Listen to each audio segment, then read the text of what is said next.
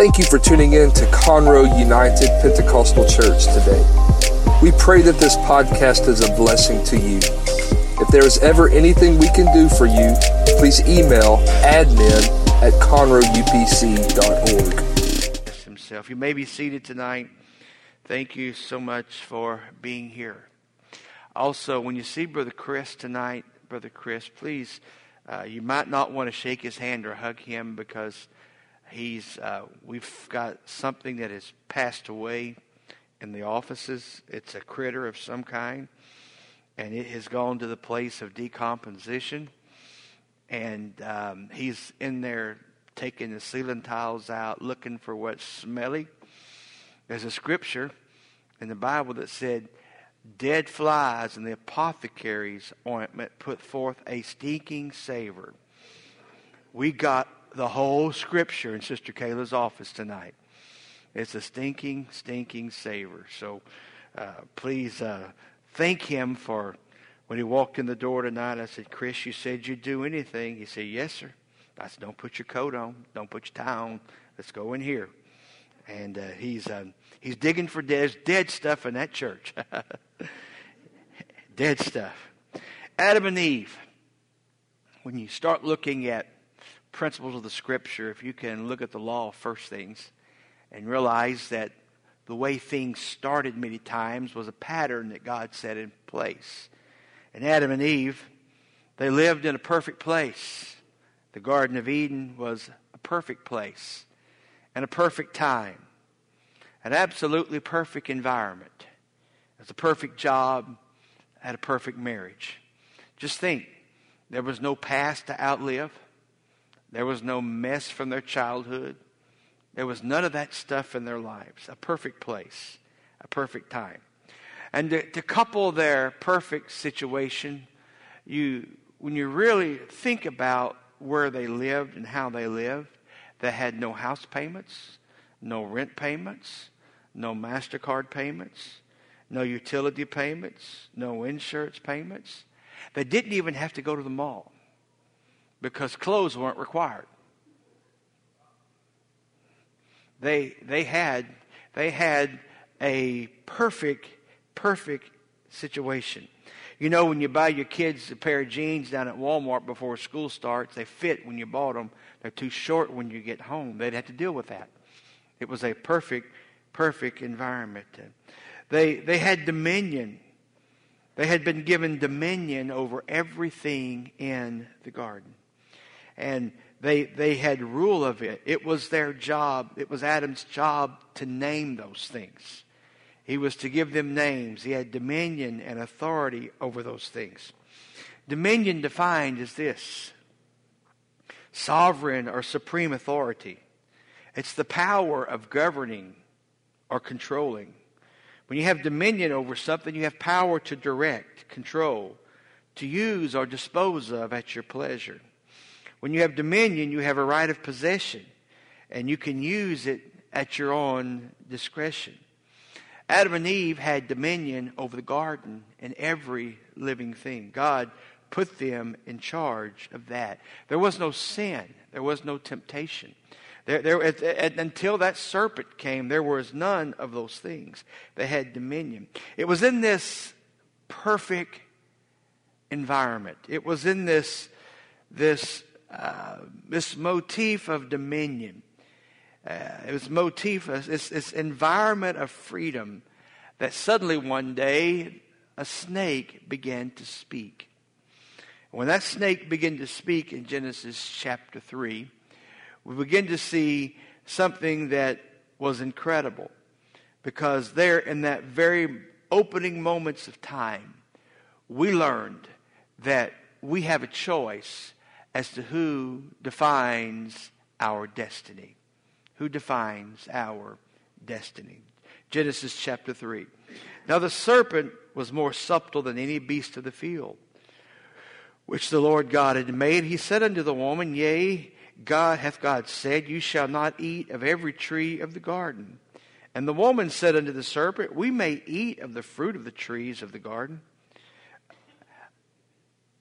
But of the fruit of the tree which in the midst of the garden God hath said, You shall not eat of it, neither shall you touch it unless you die. And the serpent said unto the woman, You shall not surely die. And God doth know that in the day you eat thereof, then your eyes shall be opened, and you shall be as gods, knowing good and evil. When the woman saw that the tree was good for food, and that it was pleasant to the eyes, and the tree to be desired to make one wise, she took of the fruit thereof, and did eat. And she gave also to her husband, and he did eat. And the eyes of both of them were opened. It was, it was this perfect environment, this perfect place that they ceded control of their destiny. They handed their future over to this snake. They literally said, We're not going to be in control, and we're not going to let God be in control of our world. We're allowing you to define who we're going to be tomorrow. And the serpent said these words. You know, you know this. Didn't God say you could eat of every tree of the garden? And of course, she responds with the fact that the fruit uh, uh, of the tree in the midst of the garden, we, we can't eat of that. We can eat of anything there. And God said, Don't eat that. And, and then Eve added that you shouldn't even touch it or you'll die. And the serpent then said, You won't die. You won't die. God's given clear directions. You don't do this simple thing. The serpent says, Oh, you won't die. But you know what's going to happen if you do that? If you eat it, your eyes will be open and you will be like God. That implication being that God doesn't want them to be like Him. The implication being that God was trying to keep you from something. You were being deprived of some things. After all, God made you in His image eh, we, we learned in, in Genesis chapter 2, you were made in his image. And, but God doesn't want you to know what he knows and to experience the great things that he knows. It was in this moment that three things were introduced into the world. They are the three basic sins. You can go and find all the sin of the world, uh, and one of the, those sins are going to fall into these three different categories, and that is the lust of the eye, the lust of the flesh, or the pride of life. Lust of the eye, the lust of the flesh, or the pride of life. The lust of the eye is looking around and wanting the things that are around you, materialism and those things. The lust of the, the flesh, of course, is, is lusting after carnal and, and, and, you know, moral issues. And then there's that pride of life that wants to exalt itself up and make us to be self-willed. And, and you saw that exhibit itself. And this little lady Eve allowed the serpent at this moment to define her destiny in the garden. And this definition guaranteed her loss. When the, when the serpent was able to define her future, her God planned future was lost. She lost her perfect situation. It introduced to her childbearing, the pain of childbearing. I'm assuming that before that time, childbearing would have been without pain. It brought sweat and sacrifice to her husband, where apparently they weren't going to have to work and, and, and we're not going to be required to, to work as we are required now, but work and sweat and sacrifice and pain was brought into the world when she allowed Satan to define her destiny. When she allowed the devil to provide for her, this is the way that you should do it. God's plan had been you have dominion and authority. You just look after this garden and everything's going to be okay. But when they allowed the temptation and the voice uh, of Satan, it, it, it, moved their, the, it moved their future and it changed things. I ask you this tonight.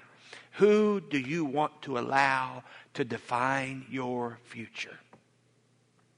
Who defines your destiny? Who defines your future? Who defines your circumstance? You say, Oh, I, I don't let the devil speak into my life. I, I don't want that at all. But let me just ask uh, who defines your marriage? The things that go on in your marriage? Who defines your morality? Who defines your integrity? Who defines whether you tell that lie or don't tell that lie?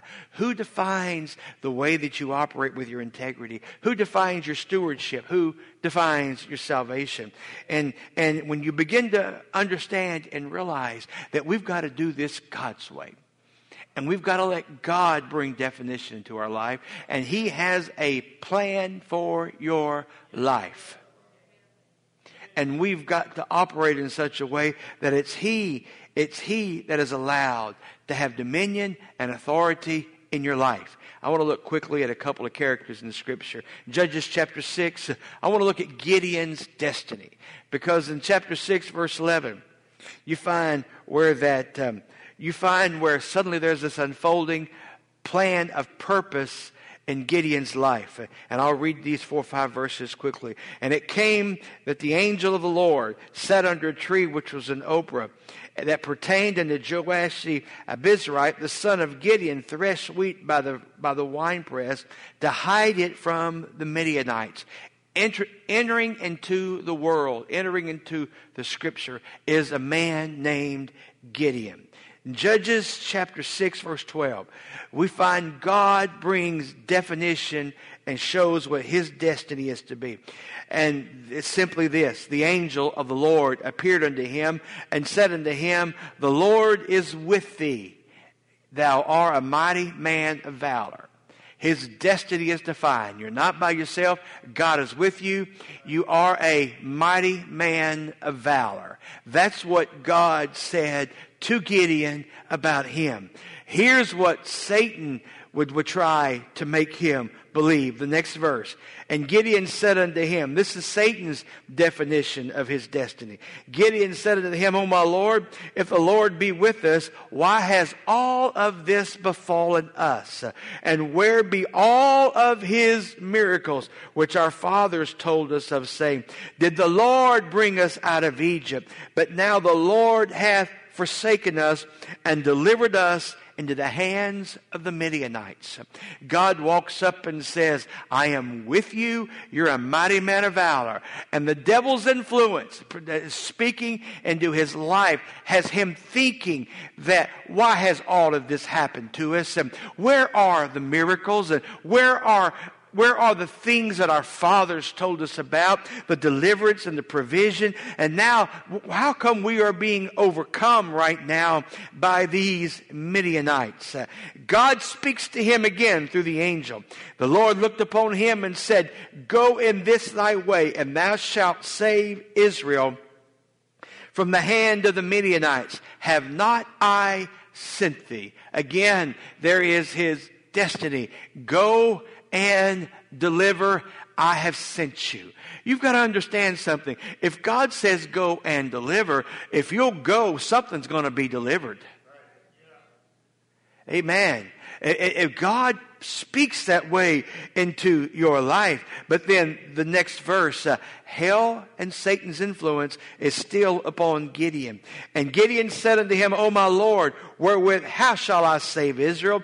Behold, my family is poor in Manasseh, and I am the least in my father's house.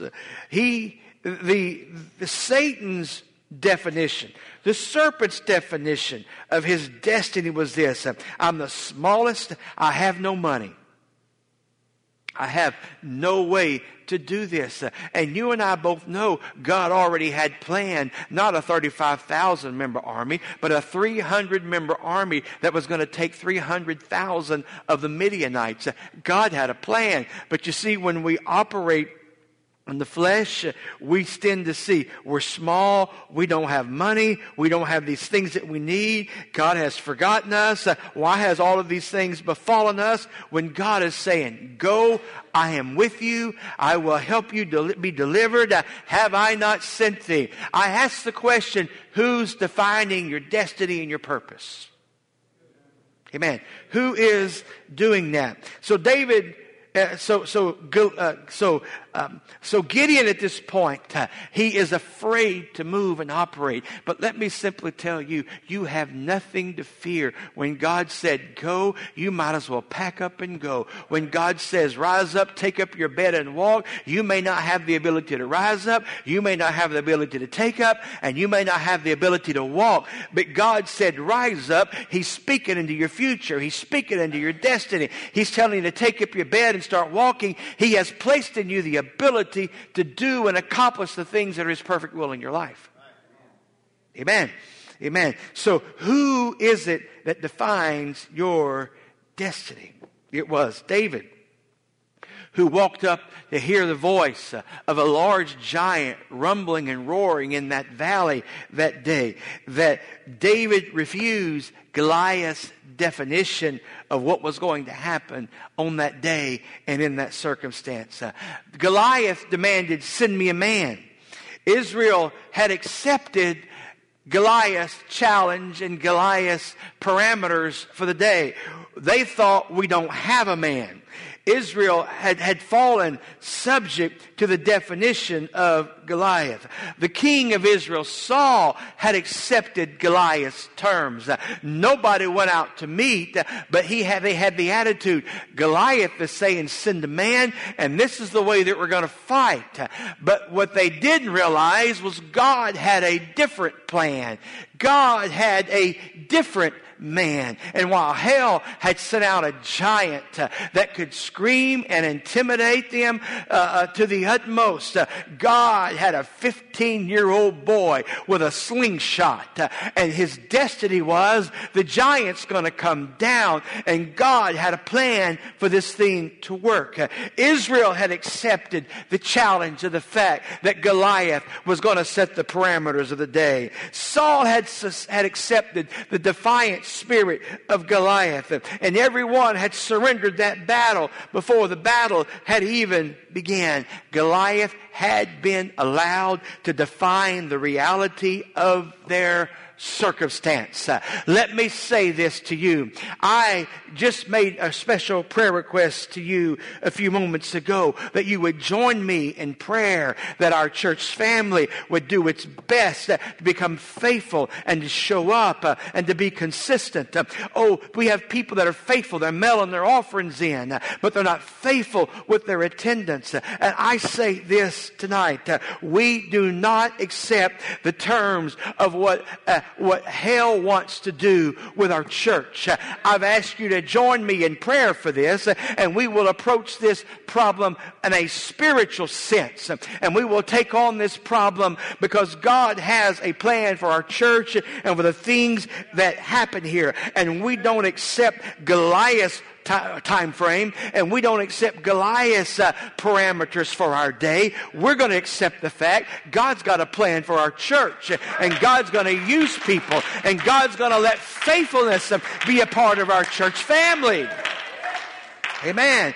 Amen. We don't need to try to do things the way the world does them in this day. Goliath defined the battle. Send me a man who will fight. Saul the king was afraid to go. But when David spoke up and said, I will go. Saul said, Tell you what, young man, you can go, but let me put my kingly armor on you and let you carry my kingly sword. And there was that moment that God was not planning on using man's techniques and man's ways at that point. He did not need a sword. He didn't need an army. He didn't need those things. He had a slingshot. He could pick up some rocks. He had no plan for David to even get within distance that he could be harmed or hurt by the hand of Goliath.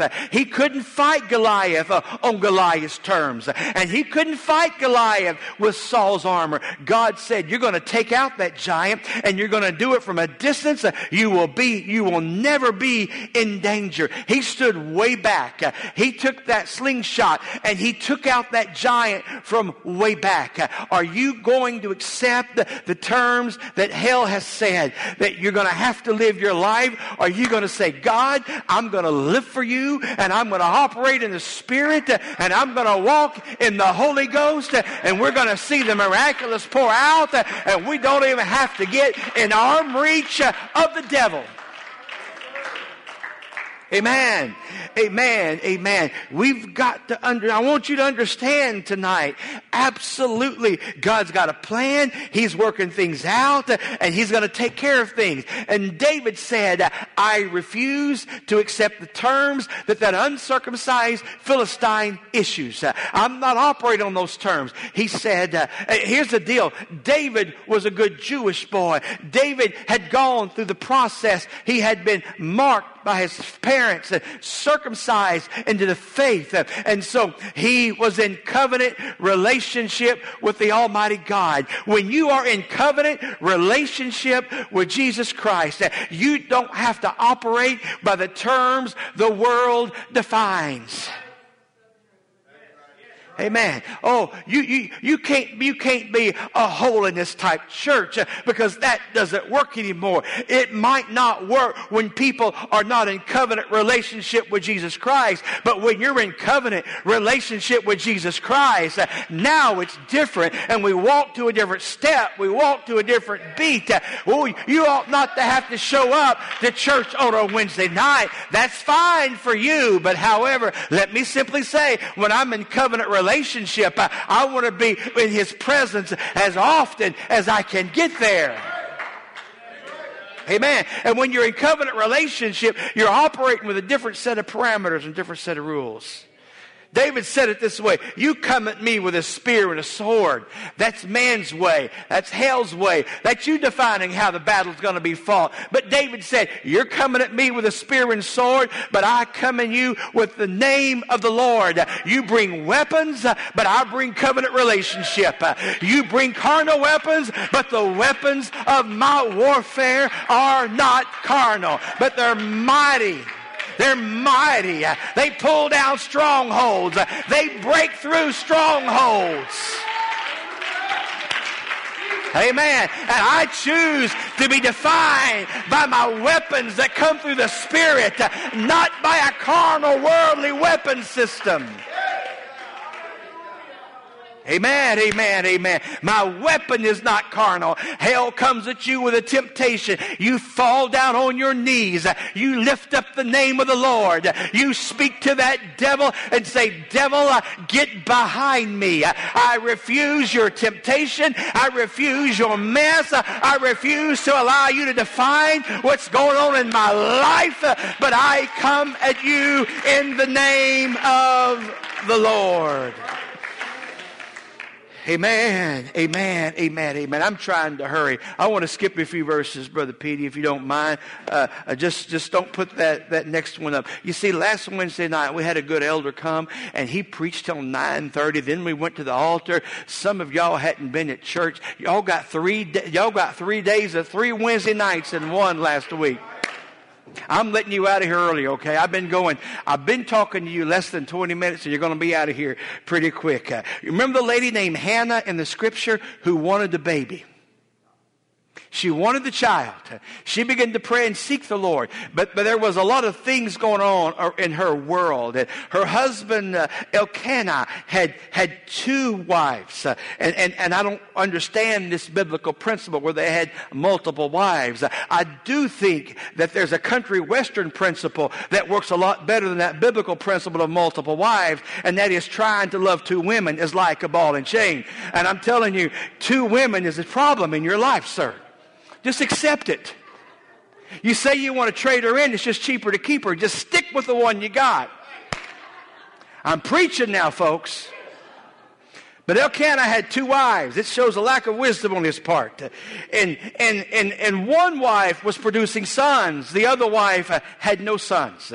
And Hannah, so bad, wanted for there to be a son of hers to go to worship with her husband when they would go to the house of God and worship. There was this thing in her spirit that cried for a child that was really defining her in her day and what she wanted. But she had this other woman that lived in the house uh, who mocked her, who ridiculed her, and was providing a def- definition of your life. You're useless. Uh, you're worthless. Uh, you have no son. And she was providing definition of her life. But there was something in her spirit that said, I want a son. She goes to the house of God. And that day when she was there, she was so overcome in her spirit, so much anguish. This is from the book of Smith, okay? The Bible says that she stammered and she couldn't speak, and the high priest came to her and thought that she was drunk.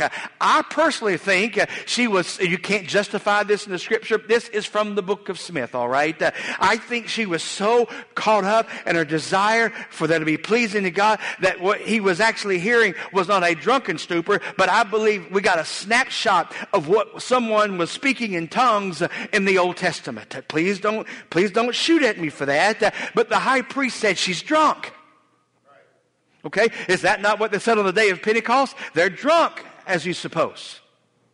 They thought they were drunk. And so here was this woman. She was so one. And so even the man of God in her life uh, placed definition on her and said, Lady, you're out of your mind and you're drunk. But there was something in her spirit. She was not drunk. She was caught up in the spirit and she managed to touch heaven that day. God had established her while there was, there was, there was the, there the disbelief uh, on the on the part of the man of God there to believe that she was really getting close to God, and there was mocking and abuse uh, from her uh, from her from her uh, husband's other wife. God established her in this moment. Uh, her destiny was not to come to the house of God empty-handed, but God gave her that child. She brought that child back. She put that child in the house of God, and every year when she would come back to worship, her her destiny was, uh, I'm taking my baby a new wardrobe because he's going to serve the Lord for another year. Uh, let me tell you, there, there, there, there, was, there was a definition by her husband that said she was barren. There was a definition that she was worthless and inadequate that was told her by Elkanah's other wife. Uh, her name was Peninnah. And then there was this doubt in the man of God that she was going to accomplish what she was believing. But when she had that child, and she brought that child and she placed that child in the house of God and she would come back. Uh, that was her destiny unfolding. I say this, uh, I refuse the words of the abusers. Uh, I refuse the words of the doubters. I refuse the words of those who have lost their faith. But I say rather, I keep coming. I keep believing. I keep walking in the Holy Ghost. We keep functioning. hear me now. Somebody may say, you know, I just put it this way. Somebody might say the church is going down. I say the church never goes down. God is in control. God is in business. You be encouraged. Be strong. He'll answer your prayers. Let him define your destiny. Don't listen to the word of the mocker. Don't listen to the ridicule of the unbeliever. Don't listen to that, but get ready because you're going to get that baby and you're going to bring that baby. You can put him on the altar. God's going to use your baby. God's going to use your children. God's going to provide and take care of things. Amen. Amen. Amen. Amen. Amen. Amen. Thank the Lord. Uh, thank the Lord. Um, let's just skip all of that. Um, can you bring up, uh, I want you to bring up Psalms chapter number 73. Amen. And, and this is 817. Stand with me. I'm done. I'm done. But I got to read to you 17 verses. I'm going to try to read them quick. Okay? This, this during prayer tonight, during prayer tonight, this, this came on me, and I thought, well, I should just go straight to this, but it, it so blends in with what we are talking about tonight. Okay, in Psalms chapter 73, truly God is the God of Israel, even to such as are of a clean heart. But as for me, my feet were almost gone. My steps had well nigh slipped. He got discouraged. He said, My feet were well nigh gone. I almost slipped. I just about quit going to church. But I was envious, for I was envious at the foolish when I saw the prosperity of the wicked. I looked around and I saw people that wasn't doing right. They were being prosperous. And I was doing right, and I wasn't finding the prosperity they were finding. They were blessed and they were unfaithful. I was faithful, but I was unblessed. You ever had those moments? For there were no bands in the death. Their strength is, they're, they're not weak, uh, but they're strong. Verse 5. They are not in trouble as other men, neither are they plagued as other men. They don't have troubles. They don't have plagues. They don't have trials like the rest of it. Therefore, pride compassed them about as a chain, and violence covered them as a Violence covered them as a garment. Their eyes stand out with fatness. They are so fat and so enjoying their blessings so much that their eyes stand out. They're so fat, they're bug eyed. And you think that's crazy. But have you ever seen extremely arrogant people? It's almost like they walk in and the eyes just bug out. They don't want to look at you, they roll their eyes at you. Their eyes are bugged out. He was seeing this and be affected. They're corrupt. They speak wickedly concerning oppression. They speak loftily the haughty, lofty speech of people that are blessed, but they're not living as they should. Therefore, his people return hither, and waters are full, uh, the waters of a full cup are wrung out of them. It's like they just squeeze them and they're just full of stuff that can just uh, come out. And they say, how, how doth God know, and is there knowledge in the knowledge of the Most High? Behold, these are the ungodly who prosper in the world. They increase in richness. Verily, I have cleansed my heart heart in vain. Have you ever felt like I have cleansed my heart in vain? I mean, I'm wasting my time living for God. They're living like the devil, and look what's going on with them. I've cleansed my heart in vain. I've wasted my time being faithful. You ever had that thought? Ever had that emotion? Verily, I've cleansed my heart in vain. I've washed my hands in innocency. For all the day I have been plagued and chastened every morning. If I say I will speak thus, behold, I should offend against the generation of thy children. When I thought to know this, it was too painful for me. It was too painful for me to even deal with their prosperity and their wickedness and my lack of prosperity. And I'm trying to be faithful. But verse 17 comes. Until I went to the sanctuary of God. You saw 16 verses of the influence of how the serpent was trying to influence him to think that it was wasting his time living for God. That he had wasted his time being separate from the world. That he had wasted his time showing up and praying. He had wasted his time giving in the offering. He'd wasted his time serving the kingdom. It was they the people who weren't doing those things were more prosperous than he was. He said, But then I went into the sanctuary of God and I understood their end.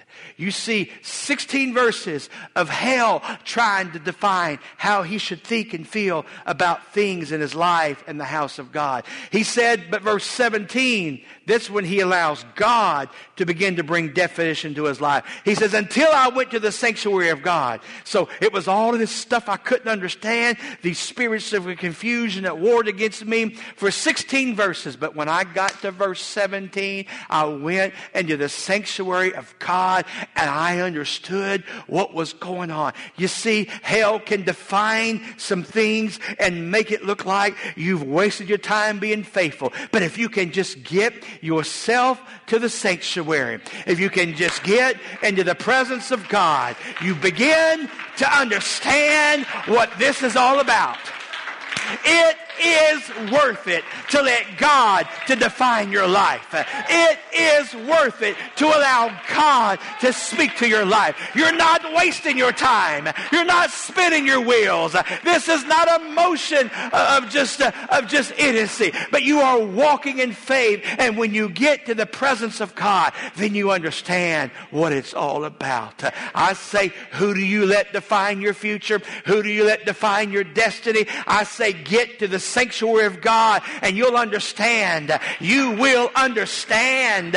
You will understand if God's defining your life. Can you clap your hands to the Lord? Right now, Lord, we pray your anointing upon this church. We pray your blessing upon this church. We pray your provision upon these people, Lord. We pray faith rises up. Tonight, Lord, we're inviting the anointing of the Holy Ghost to be here come Sunday. We pray for our revival weekend. We pray for our evangelists, Lord. We pray that you fill this building up with people. Send our members, Lord. Bring new people, Lord, we pray in the name of Jesus. And I pray, Lord, that you, that we allow you to define our future and our destiny and we not get sidetracked with what other things or other people are doing, what others are saying, Lord. And we declare this uh, in the name of Jesus. Uh, in the name of Jesus. Uh, in the name of Jesus. In the name of Jesus. Hallelujah, hallelujah, hallelujah. In the name of Jesus.